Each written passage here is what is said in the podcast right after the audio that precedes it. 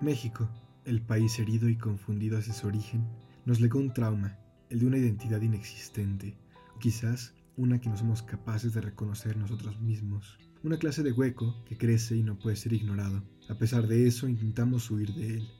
Nosotros, los mexicanos, huimos de la nada que nos bendijo desde la cuna. Lo hacemos por los trenes y fronteras. Lo hacemos al preferir el cristal en lugar del espejo. Pareciera que el orgullo de pertenecer a un lugar nos es por definición ajeno a quienes nacimos en el ombligo de la luna.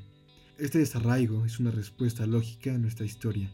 Primero que nada, América, y por ende México, son el resultado directo de Europa, como un trasplante de la civilización del viejo continente a uno nuevo con una enorme riqueza natural, una tierra fresca, contrario a la suya tan abrupta y constantemente gentrificada.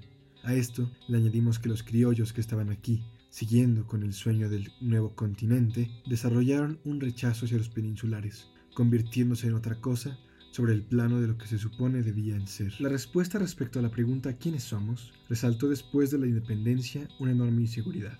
Pero el joven país que apenas podía ver a través de las polvaredas del Palacio de Virreyes colapsándose tenía que asumir con su libertad un plan, y este sería brindado por dos caminos opuestos, el conservador y el liberal, el apego por el pasado y la tradición o la devoción completa por el progreso sin contexto. Y como la historia ha probado, ambos procesos eran entelequias. El objetivo de los liberales era imitar el sistema estadounidense.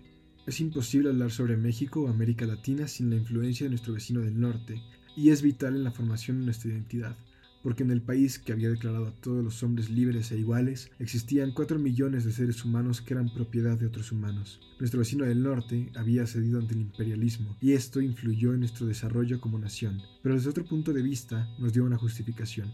México había respondido a su inseguridad con la autoglorificación. Los héroes de tan heroicos dejaron de ser humanos. Los desastres se convertían automáticamente en venturosos sucesos, pero cuando el problema escalaba demasiado, en lugar de reconocer sus motivos como la corrupción, la apatía, la indiferencia o la ignorancia, preferimos culpar a alguien más.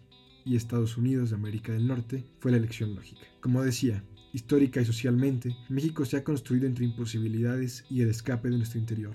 Cargamos las heridas de sucesos tan violentos, derrotas psicológicas y la confianza rota. Cargamos también con nuestra historia colectiva congelada y condenada al encierro en el círculo de una lucha sin término. Una historia encarcelada en su propio acontecer. Una historia que huye de sí misma, pero no podemos huir realmente de algo que tenemos aquí adentro. Tenemos que volver a la realidad que no queremos mirar, abrazar nuestras cicatrices y arriesgarnos a lo que acontezca.